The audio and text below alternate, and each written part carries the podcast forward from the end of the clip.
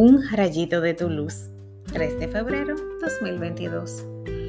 Ánimo, sé un hombre. Guarda las consignas del Señor tu Dios. Primera de Reyes 2, del 1 al 4 y del 10 al 12. Me gusta la definición de hombría de David.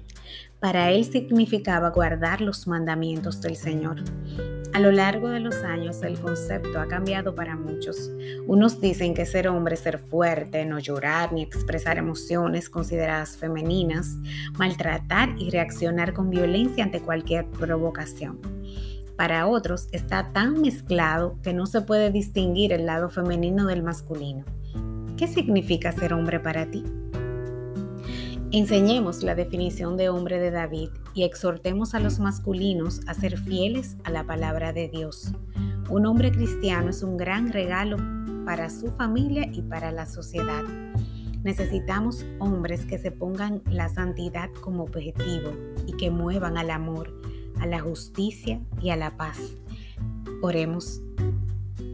Señor, te presento a todos los hombres que creen en ti para que los llenes de tu Espíritu Santo y cumplan tus mandamientos con amor.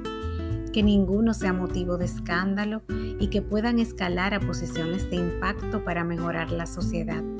Que asuma su paternidad con la responsabilidad que conlleva como pilares de la fe. Guárdalos de todo mal, sobre todo de las ideologías que intentan minimizarlos y satanizarlos. Amén.